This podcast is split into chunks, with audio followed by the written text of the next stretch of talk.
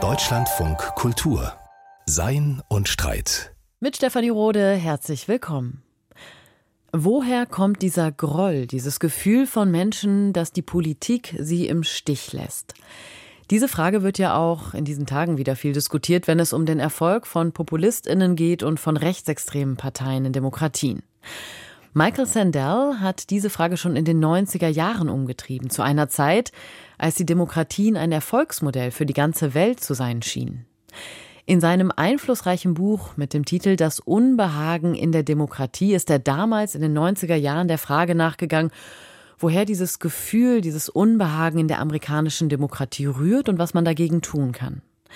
Dieses Buch liegt nun in einer überarbeiteten und aktualisierten Fassung erstmals auch auf Deutsch vor mit dem Untertitel Was die ungezügelten Märkte aus unserer Gesellschaft gemacht haben.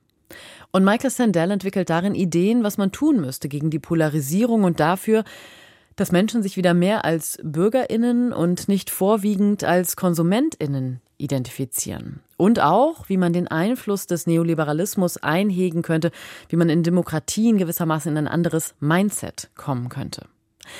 Genau darüber konnte ich mit Michael Sandel bei seinem Besuch in Berlin sprechen. Sandel lehrt politische Philosophie an der Universität Harvard. Und in seinen Schriften setzt er sich kritisch mit dem individualistischen Ansatz des Liberalismus auseinander und betont die Bedeutung von Gemeinschaft und Gemeinwohl, weshalb er lange der philosophischen Strömung des Kommunitarismus zugerechnet wurde, sich allerdings nun mit diesem Label schwer tut, wie wir gleich hören werden. Weltweit bekannt geworden ist er auch dank seiner kostenfreien Online-Vorlesungen zu Gerechtigkeit. Das Magazin Newsweek kürte ihn sogar zum Rockstar-Moralphilosophen.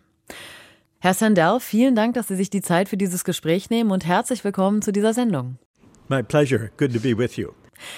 Herr Sandel, Ihr einflussreiches Buch Das Unbehagen in der Demokratie wurde 1996 veröffentlicht.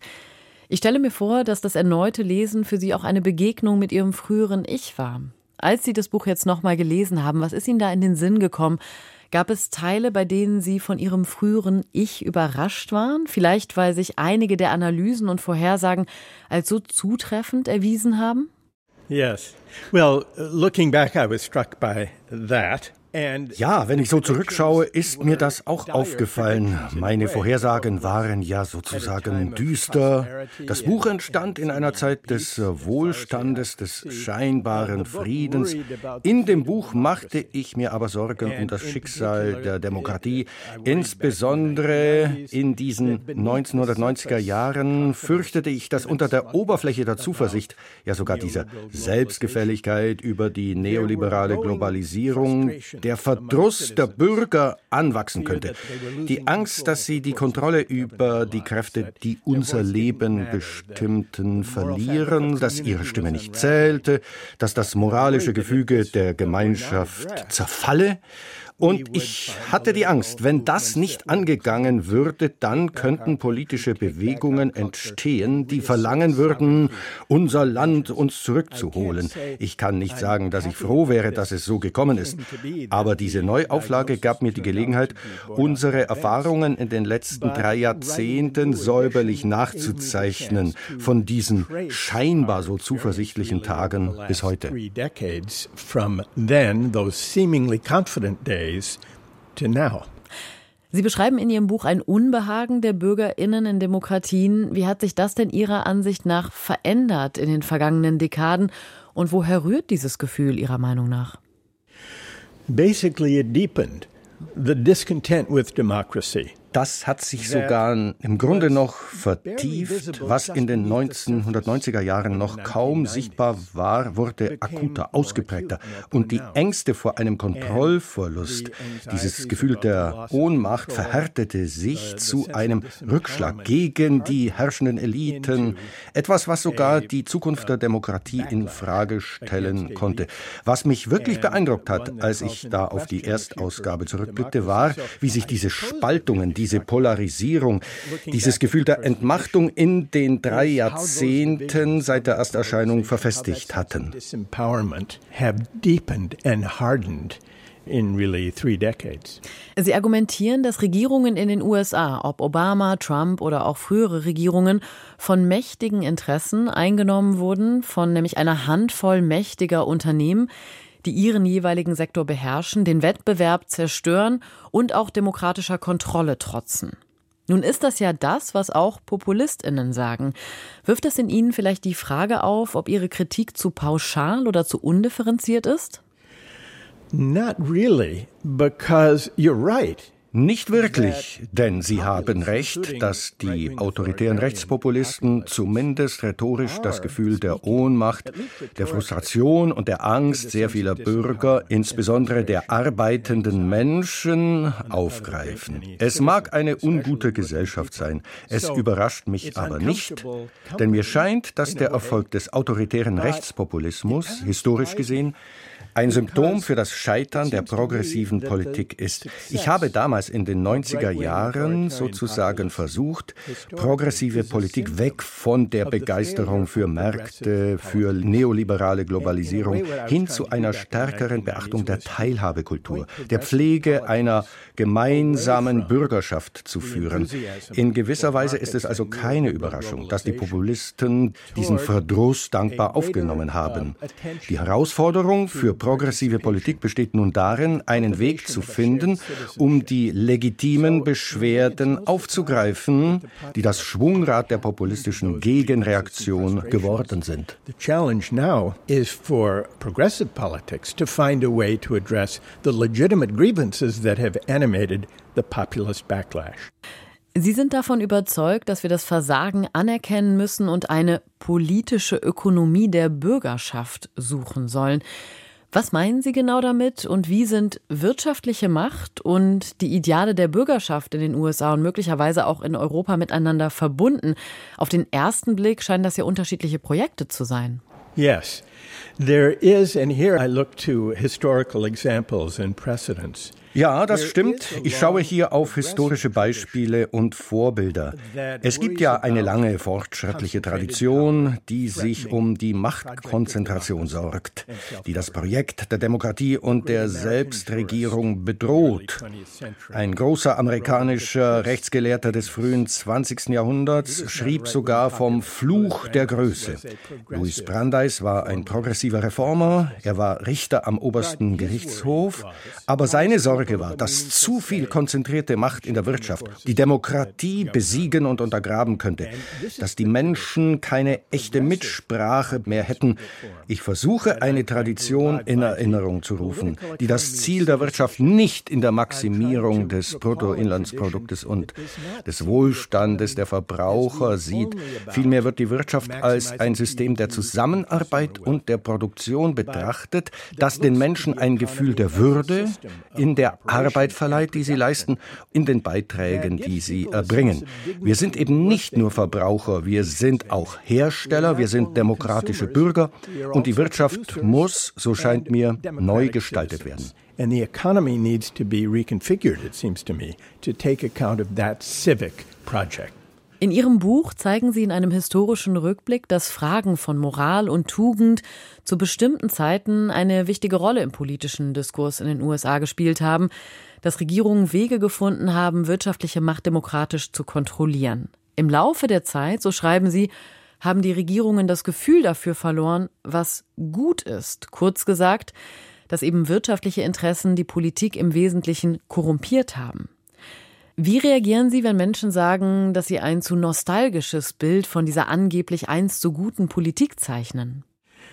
I don't offer a picture of a golden age when all was right with democracy. That would be a kind of nostalgia golden age ism. Ich male hier kein Bild von einem goldenen Zeitalter, in dem es bestens um die Demokratie stand. Ich versuche, einzelne Momente in der Vergangenheit zu erkennen, Hinweise, Andeutungen, in denen Möglichkeiten einer stärker bürgerschaftlich orientierten Politik aufscheinen, auch einer Wirtschaft in diesem Sinne. Und das ist es eigentlich, was ich mit der politischen Ökonomie der bürgerschaftlichen Gesellschaft meine. Heute bedauern wir ja geradezu das Ausmaß der wirtschaftlichen Macht in der Tech-Branche, auch in der Finanzbranche Und wir mussten das ja auch zur Kenntnis nehmen, als während der Finanzkrise 2008 die Bankenrettung folgte, die eine enorme Wut und Ressentiments hervorrief.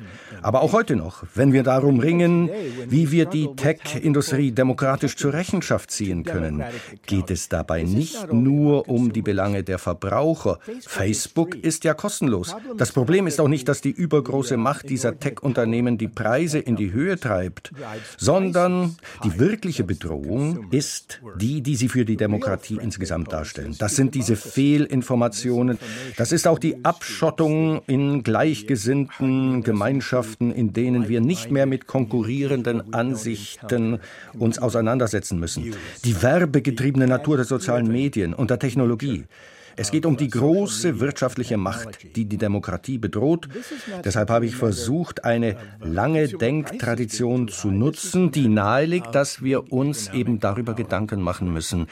Wie soll sich die Wirtschaft entwickeln? Nicht nur unter dem Gesichtspunkt eines besseren oder größeren Konsums, sondern vor allem unter dem Gesichtspunkt der demokratischen Staatsbürgerschaft. Not only from the standpoint of consumption, but also from the standpoint of democratic citizenship. Sie sind ja überzeugt davon, dass Regierungen und Bürgerinnen ein Verständnis davon haben sollten, was gut ist. Allerdings ist der weit verbreitete Glaube, zumindest im amerikanischen politischen System, dass die Regierung wertneutral bleiben sollte, also was die Ziele betrifft, die die Bürgerinnen anstreben.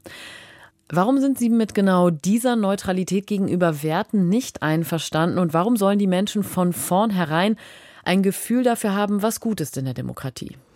Well, I do think we cannot be neutral toward values in public life. Ich meine, dass wir im gesellschaftlichen Leben in der Demokratie nicht neutral gegenüber Werten sein dürfen, auch wenn es verlockend ist, dies zu versuchen. Wir haben unterschiedliche moralische Überzeugungen in unseren pluralistischen Gesellschaften. So ist die Versuchung groß, einen Weg zu finden, bestimmte Rechte festzulegen und Gesetze zu erlassen, die nicht Partei ergreifen angesichts unserer moralischen Uneinigkeit. Das scheint der Weg zu einer toleranten Gesellschaft Gesellschaft zu sein. Aber darin liegt das Problem. Die Gesetze, die wir erlassen, die Art und Weise, wie wir uns selbst regieren, die Art und Weise, wie wir die Wirtschaft gestalten, können nicht neutral gegenüber Werten sein. Hier ein Beispiel.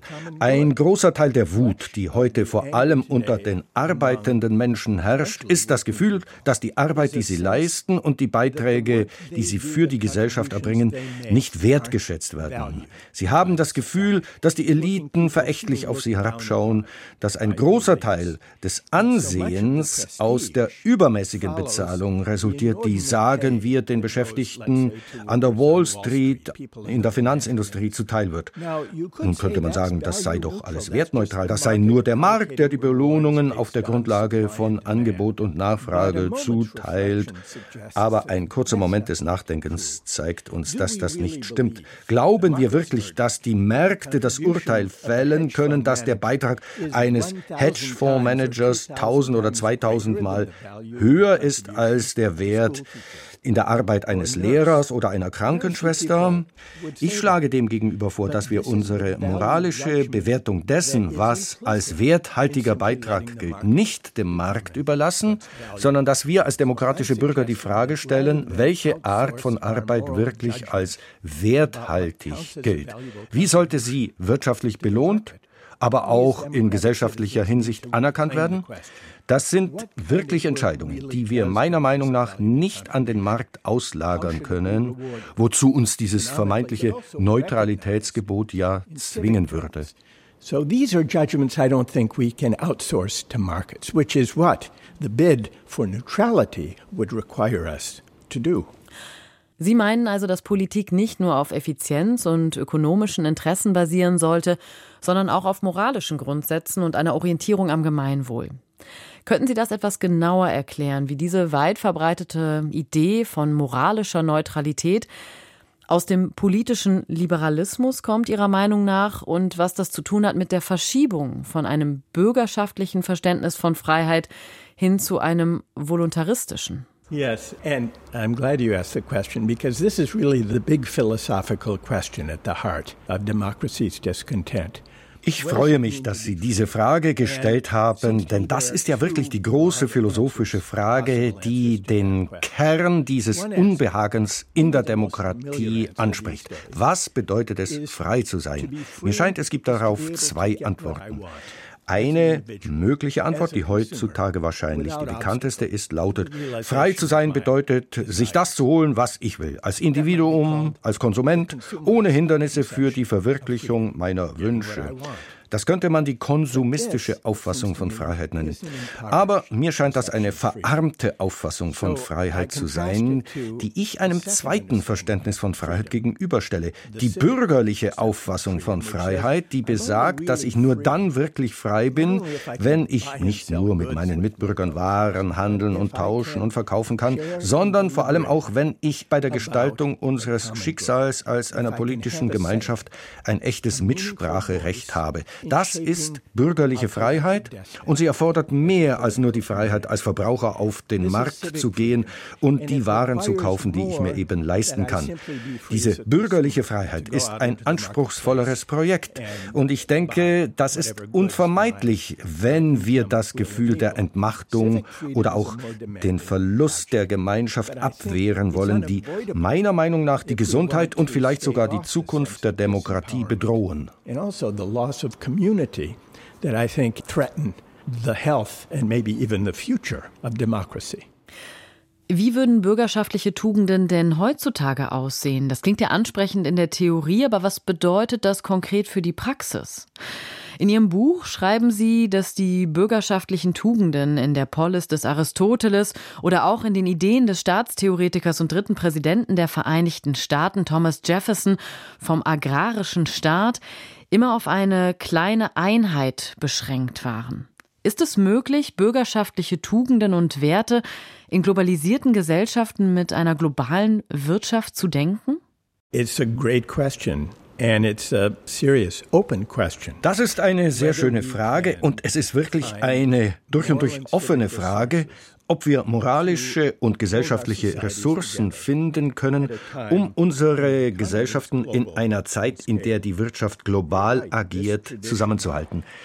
Sie haben recht, wenn Sie sagen, dass diese Tradition der bürgerlichen Tugend, der bürgerlichen Freiheit, wie ich sie beschrieben habe, ihre früheste historische Ausprägung in eng gebundenen Gemeinschaften gefunden hat, letztlich zurückgeht auf die Polis eines Aristoteles oder auch auch auf die agrarisch bestimmten kleinräumigen Gesellschaften eines Thomas Jefferson.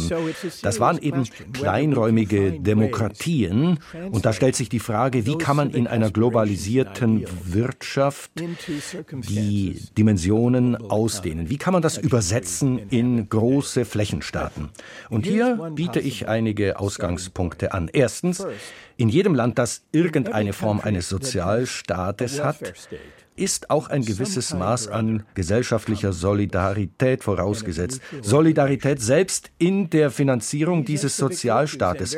Das erfordert aber ein Gefühl gemeinsamer Sinnsetzung, ein Gefühl der gegenseitigen Verpflichtung. Das sind bürgerliche Tugenden. Wir diskutieren dann die Leistungen des Sozialstaates, wir streiten über die politischen Details, Steuerpolitik, Umverteilungsfragen in den Sektoren Gesundheit, Bildung, Wohnen. Aber hinter all diesen scheinbar sehr praktischen Diskussionen stehen bestimmte Vorstellungen davon, was wir gemeinsam haben, welche Verpflichtungen wir gegenüber unseren Mitbürgern haben.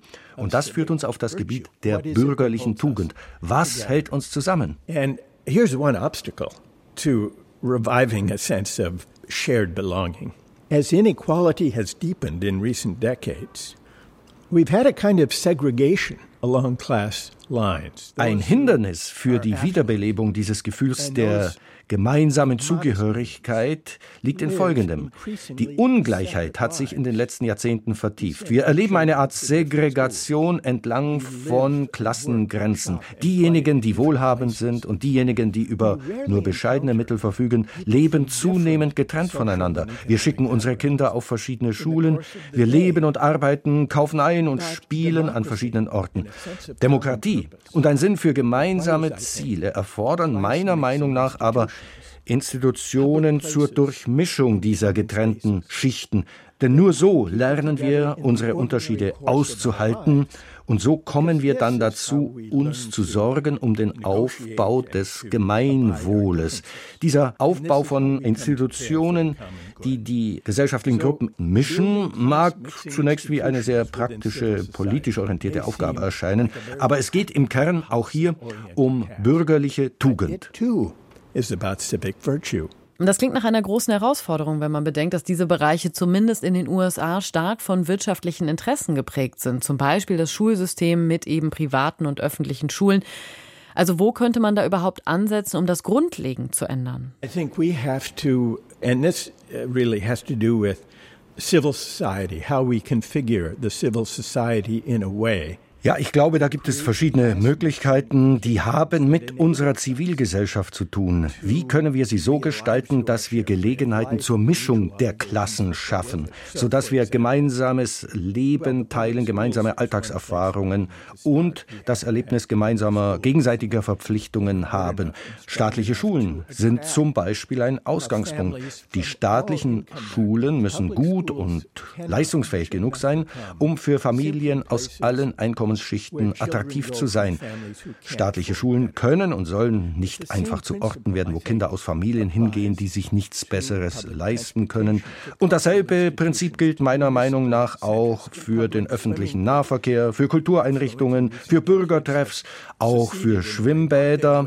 Ich glaube, wir brauchen viele derartige öffentliche Orte, von Bibliotheken angefangen, über Kultureinrichtungen zu Bürgertreffs, zu Parks, zu Erholungsgebieten Universitäten und anderen Einrichtungen der Kultur und des Zusammenlebens. Nahverkehr, Menschen sollen in den gemeinsamen Raum gehen und da eben gemeinsame Bürgerschaftlichkeit erleben. Sie haben recht, das ist keineswegs einfach. Die gesamte gesellschaftliche Infrastruktur sollte im Sinne dieses gemeinsamen demokratischen Lebens neu aufgebaut werden. The civic infrastructure of a shared democratic life. Herr Sandel, ich lese Ihr Buch dahingehend, dass Sie vorschlagen, dass wir zu kleineren Formen der Selbstregierung in einem kommunitaristischen Verständnis zurückkehren.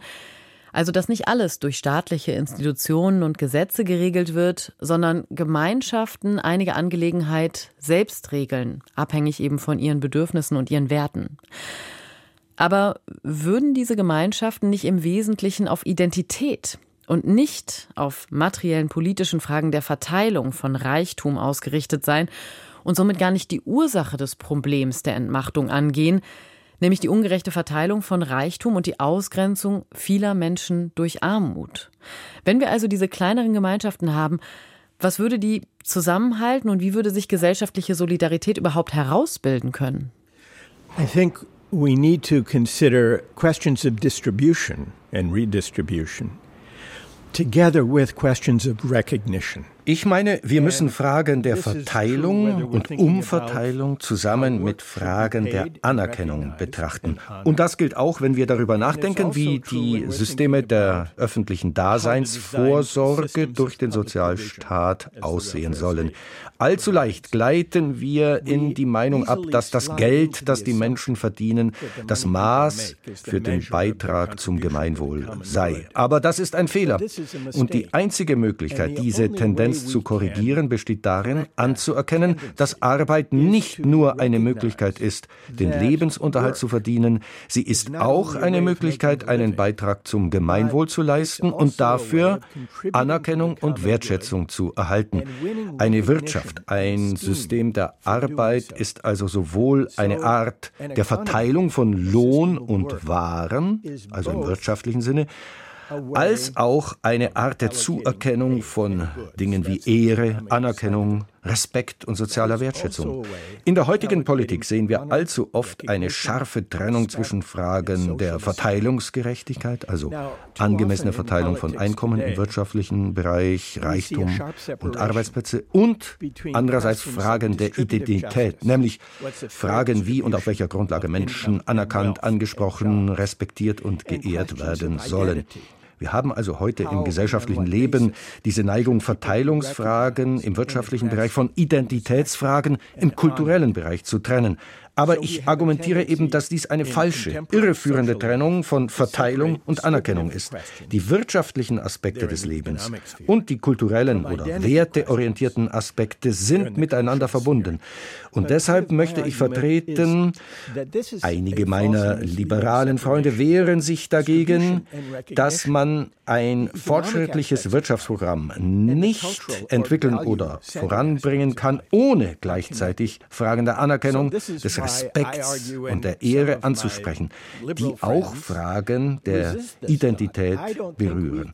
Allzu oft hindert uns dieses Starren auf identitätspolitische Fragen daran, auch Fragen der wirtschaftlichen Verteilungsgerechtigkeit auch mit einzubeziehen. Und das ist auch eines der Probleme, das wir heute haben. That's another part, I think, of the problem we have today, where we separate these questions. Ich würde gerne etwas genauer konturieren, was Sie unter diesen kleinen Gemeinschaften verstehen. Denn die klassische kommunitaristische Vorstellung von Gemeinschaft geht ja von Individuen aus, die bestimmten Werten zustimmen, sich auf Werte einigen. Diese Werte allerdings sind auf die Gemeinschaft beschränkt, gelten nur dort. Würde das nicht in der Konsequenz die Kluft vertiefen, die wir in polarisierten Gesellschaften wie den USA sehen, in denen Menschen Mitglieder der anderen Partei fast als Feinde sehen, weil sie sich an andere Werte halten. Yes, if that's what communitarianism amounts to, ja, das ist richtig. Der Gedanke des Kommunitarismus läuft darauf hinaus. Und deshalb ist mir meine Etikettierung als Kommunitarist eher unangenehm, und zwar aus genau dem Grund, den Sie beschreiben. Normative Gemeinschaften, die keinen Kontakt zu Gemeinschaften haben, die von anderen Normen und Werten getrieben sind und die keinen angemessenen Platz für Pluralismus haben, schließen sich selbst ein und führen genau zu der Art von Polarisierung, Polarisierung, die wir heute sehen. Die Frage ist nun, was die Alternative zu diesem in sich geschlossenen Bild von Gemeinschaft ist. Eine Alternative wäre zu sagen, dass wir uns idealerweise über die besonderen Traditionen, Kulturen, Geschichten, Erinnerungen erheben sollten, die uns Sinn verleihen und bestimmen. Und dass wir im öffentlichen Leben nach einer Art universalen oder kosmopolitischen Identität suchen sollten and seek in public life for a kind of universal or cosmopolitan identity. Also so wie es die Denkerin Martha Nussbaum und andere Vertreterinnen von kosmopolitischen Visionen fordern, bei denen die Selbstregierung nicht nur die politische Teilhabe, sondern auch die Entwicklung von individuellen Fähigkeiten ist auf einer höheren Ebene, also der transnationalen oder gar der globalen Ebene. Well, this was a view that was very prominent during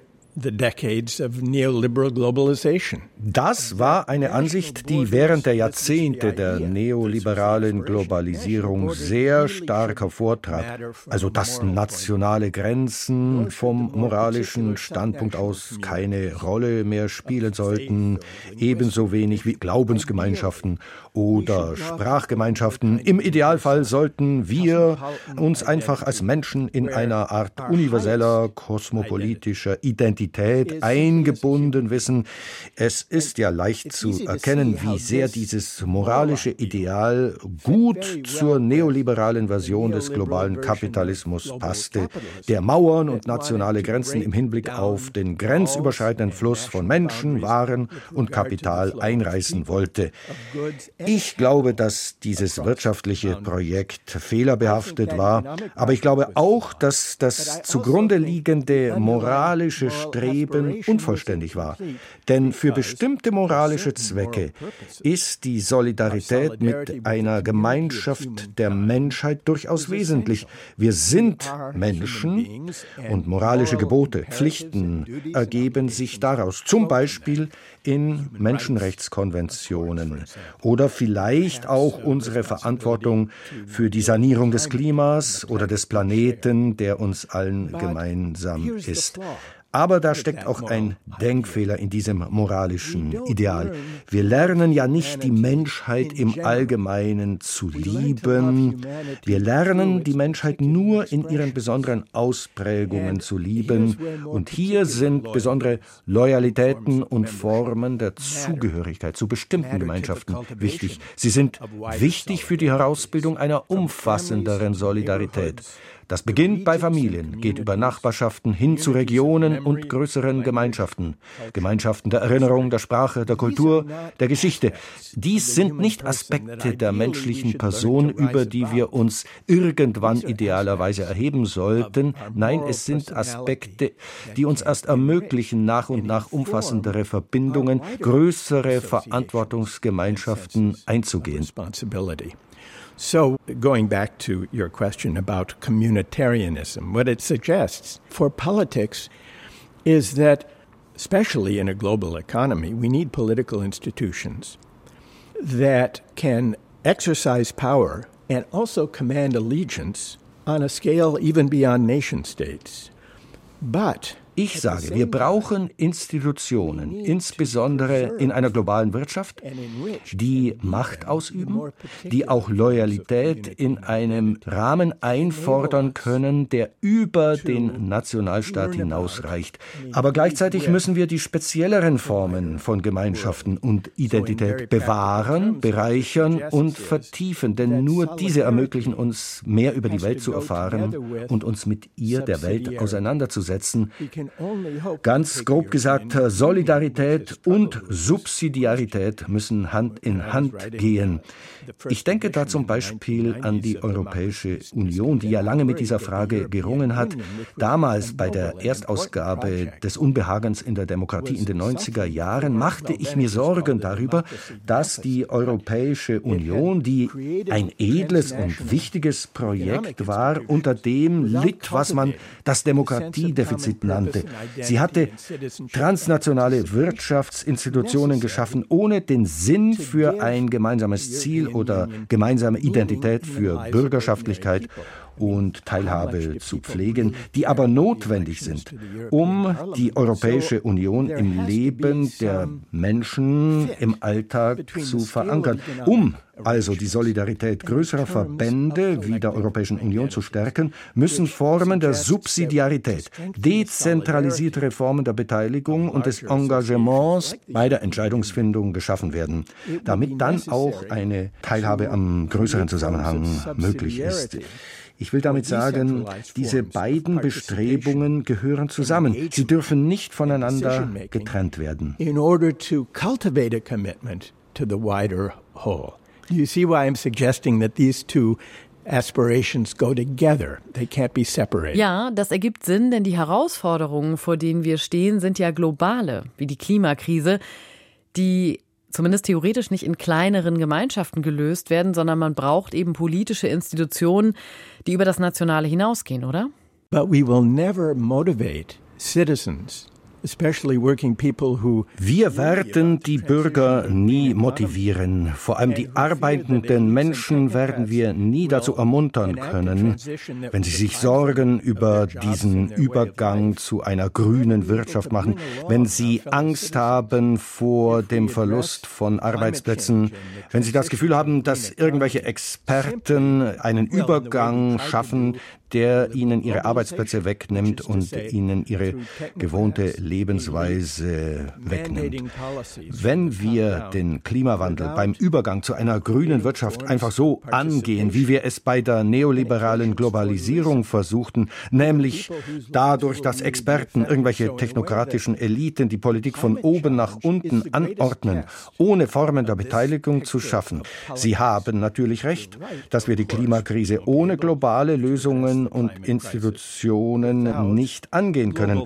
Aber wir werden niemals die öffentliche Unterstützung für solche Institutionen gewinnen, wenn sie nicht aus einem echten bürgerlichen Sinn für Partizipation auf lokaler Ebene in den Gemeinden entstehen, die betroffen sind. Diese angeschriebene grüne Wirtschaft wird erst entstehen, wenn sie nicht als Ergebnis einer technokratischen Lösung von oben verordnet wird. Die mag noch so klug und vernünftig sein. Sie kann nur gelingen, wenn es aus einem partizipatorischen Prozess in jedem Land auf lokaler Ebene geschieht, wo die Menschen, deren Leben von diesem Wandel ja zutiefst verändert wird, eine Stimme haben, die gehört wird, anstatt einfach zu sagen, macht euch keine Sorgen, ihr könnt heute im Bereich fossile Brennstoffe arbeiten, morgen werdet ihr vielleicht in einem Windpark arbeiten. Nein, das reicht nicht. We'll find you. You may work in fossil fuels today, and you'll maybe be able to work in a wind farm tomorrow. That's not enough.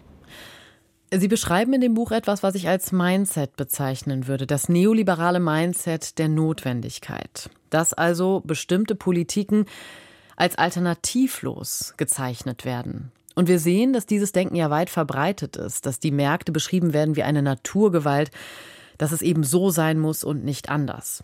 Aber wie kommen wir von einer Politik der Notwendigkeit hin zu einer Politik des Möglichen und auch des Alternativen, wie Sie es ja fordern, ausgerechnet in einer Klimakrise, die ja so akut ist und deren Lösung eine dringende Notwendigkeit ist? Yes, there is no alternative.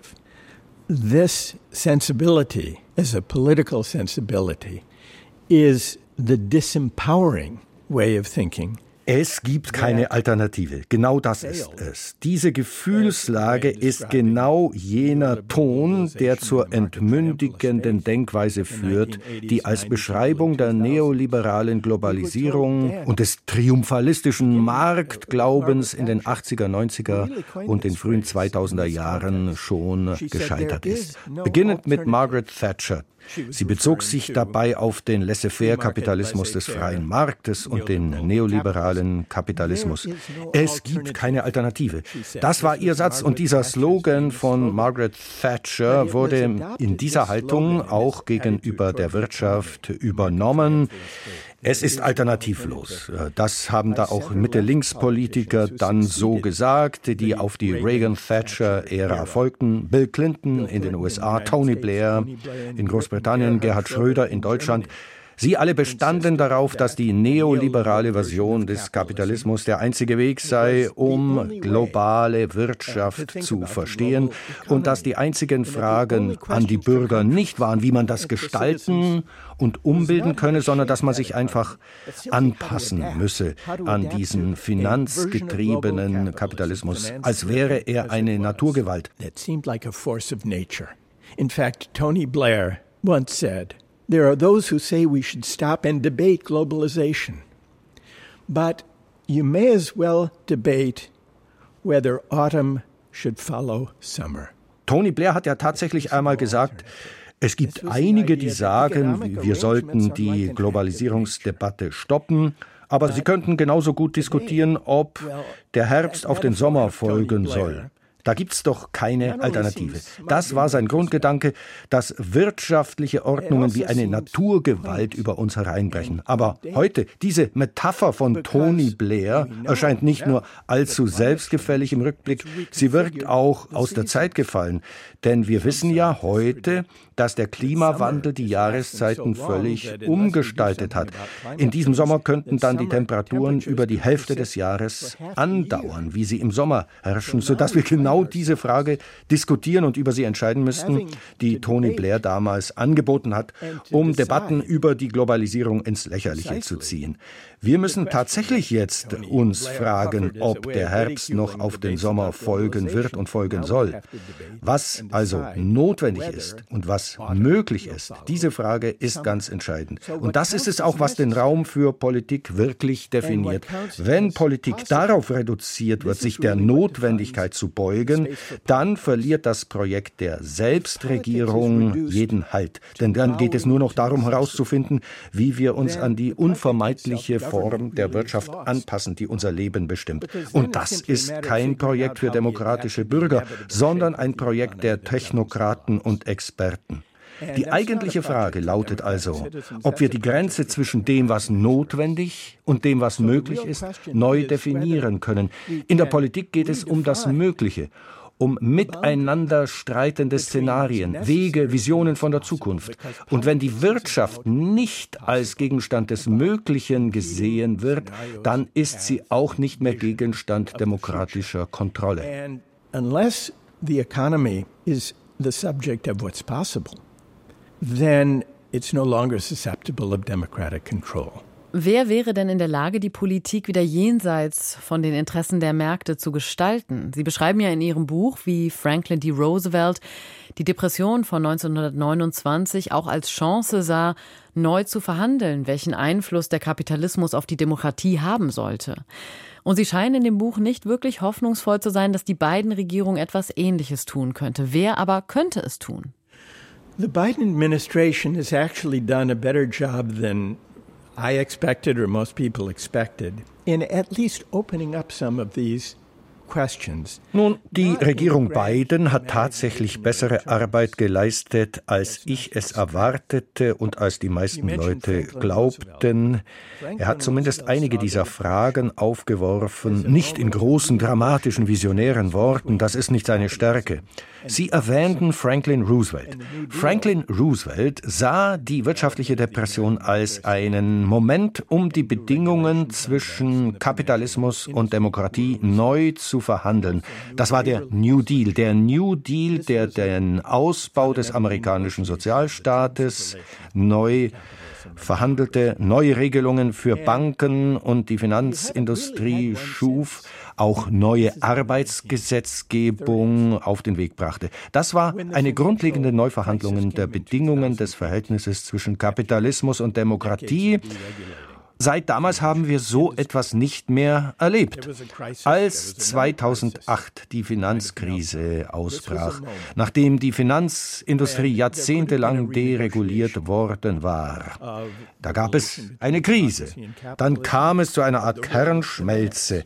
Das war der Moment, in dem es eine Neuverhandlung des Verhältnisses zwischen Demokratie und Kapitalismus über die Rolle der Finanzwirtschaft hätte geben können, aber stattdessen, und dafür war die Obama-Regierung weitgehend verantwortlich, ist das nicht geschehen.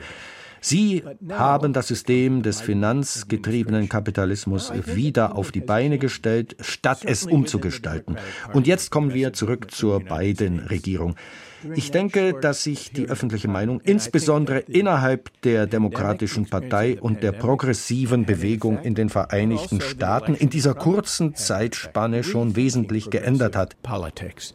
And so the Biden administration has actually quietly, perhaps too quietly, enacted some fundamental so hat also die Regierung Biden leise, vielleicht allzu leise, einige grundlegende Änderungen in Kraft gesetzt. Zum Beispiel in der Wiederbelebung des Kartellrechtes, um eine Handhabe gegen die großen Tech-Unternehmen zu haben. Zum Beispiel aber auch in der Rückkehr zur älteren Tradition der staatlichen Großinvestitionen in die Infrastruktur, aber auch ein Neubedenken strategischer Bereiche, wie zum Beispiel im Gesetz Gesetz zur Chipherstellung im eigenen Land. Ich glaube, dass die Erfahrungen der Pandemie einen Effekt hinter sich gelassen haben. Auch die Wahl von Trump hat zu einem Umdenken in der progressiven Politik geführt. Die Regierung Biden hat also zu wirklich bedeutsamen Abweichungen vom neoliberalen Washingtoner Konsens der 1990er und der frühen 2000er Jahre geführt. Es gab auch einige zaghafte, aber bisher noch nicht wirksame Bemühungen zur Stärkung der Tarifverhandlungen und der Gewerkschaften. In diesen frühen Abweichungen von dem gut abgehangenen Grundkanon des neoliberalen Konsenses können wir schon etwas anderes aufscheinen sehen. Wir können einen Blick darauf werfen, wie zumindest einige zaghafte Bewegungen in Richtung einer anderen Art von Politik erfolgen, auch hin zu einer anderen Grundhaltung gegenüber dem, was eigentlich mit der Wirtschaft möglich ist. In the direction of a different kind of politics and a different kind of stance toward what's possible with the economy. Herr Sandel, vielen Dank, dass Sie sich die Zeit genommen haben für dieses Gespräch. Thank you. Das war der Harvard-Philosoph Michael Sandel und die überarbeitete und aktualisierte Version seines Bestsellers aus den 90er Jahren trägt im Deutschen den Titel Das Unbehagen in der Demokratie, was die ungezügelten Märkte aus unserer Gesellschaft gemacht haben. Die CO2-Uhr tickt unerbittlich. Noch sechs Jahre, ein Monat und wenige Tage bleiben, bis das globale CO2-Budget für die Erreichung des 1,5 Grad-Ziels aufgebraucht ist. Heißt also, eigentlich zu wenig Zeit, um die Erderhitzung auf 1,5 Grad zu begrenzen. Der Verweis auf die Enge der Zeit funktioniert als politisches Mobilmachungsmittel und scheint nicht so ganz zu passen zu den langen Planungsvorläufen von politischen Entscheidungsforen wie der Weltklimakonferenz, die Ende des Jahres in Dubai stattfinden soll. In der vergangenen Woche hat das wichtigste Vorbereitungstreffen in Bonn begonnen, wo internationale Verhandlerinnen über die bisherigen Versäumnisse in der Umsetzung des Pariser Klimaschutzabkommens von 2015 diskutieren. Was das Scheitern unserer klimapolitischen Instrumente mit dem Verständnis von Zeitlichkeit zu tun hat, das beschäftigt Pauline Pieper in ihrem philosophischen Wochenkommentar. Uns läuft die Zeit davon. Bis 2030 müssen die weltweiten CO2-Emissionen halbiert werden. Sonst besteht keine Chance mehr, das 1,5 Grad Ziel einzuhalten. So steht es im jüngsten Bericht des IPCC. Sofort, mahnt der Weltklimarat, müssten drastische Maßnahmen umgesetzt werden. Genau das sollen die UN-Klimakonferenzen in die Wege leiten. Derzeit wird mal wieder in Bonn beraten, um das nächste Treffen vorzubereiten. Jahr für Jahr finden diese Vorverhandlungen statt. Jahr für Jahr tagt die Klimakonferenz und Jahr für Jahr steigen die Emissionen. Diese ernüchternde Bilanz weckt Zweifel daran, ob unsere politischen Institutionen der Klimakatastrophe gewachsen sind. Das Zeitfenster, in dem die schlimmsten Folgen noch zu mildern wären, droht sich zu schließen. In schmerzlichem Kontrast steht dazu die jährliche Routine, in der die Staaten Absichtserklärungen formulieren, ohne sich dabei auf wirksame Maßnahmen zu einigen. Und das gilt nicht nur für die internationale Politik. Man denke nur an die wochenlangen Diskussionen um das Heizungsgesetz hierzulande. Obwohl angeblich alle Klimaschutz wollen, verhakt man sich in parteipolitischen Streitereien.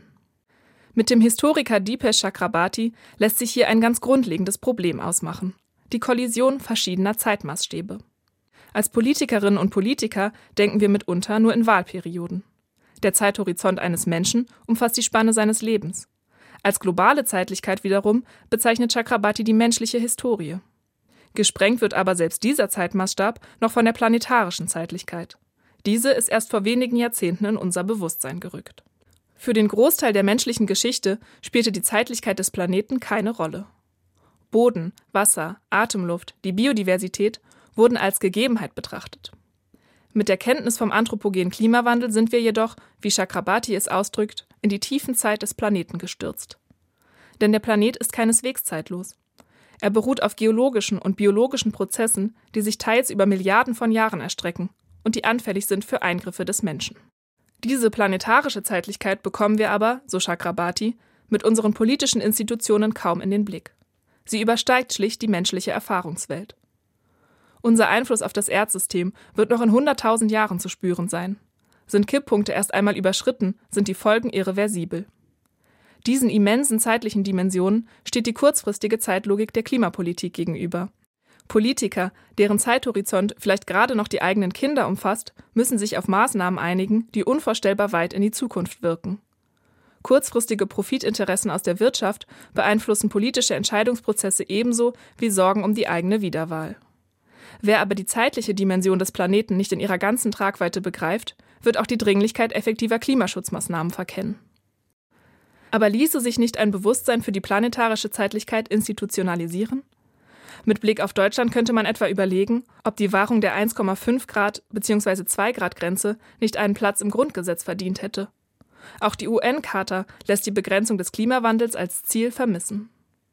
Wir müssen Wege finden, ein planetarisches Bewusstsein zu verankern, denn die menschliche Zeit ist an die des Planeten gebunden, die des Planeten aber nicht an die menschliche. Wir sind in der vier Milliarden Jahre umfassenden Geschichte des Planeten, wie Chakrabarti sagt, nur Gäste auf der Durchreise. Ob es gelingt, unsere Zeit mit der des Planeten in Einklang zu bringen, wird darüber entscheiden, ob wir noch eine Weile bleiben können. Das war der philosophische Wochenkommentar von Pauline Pieper. Und über Zeitlichkeit denkt auch die Philosophin Eva von Redeker nach, und zwar in Bezug auf Freiheit. Das tut sie in ihrem neuen Buch mit dem Titel Bleibe Freiheit. Und dort stellt sie die Diagnose, dass wir einen Epochenbruch erleben und ein neues Erdenzeitalter betreten und dazu eben ein herkömmlicher Freiheitsbegriff nicht mehr passt. Warum Bleibefreiheit besser passt und wie es den Blick öffnet, wenn man Freiheit auch zeitlich denkt, darum geht es in der nächsten Folge. Und das war Sein und Streit für heute. Ich bin Stefanie Rode. Vielen Dank fürs Zuhören. Machen Sie es gut.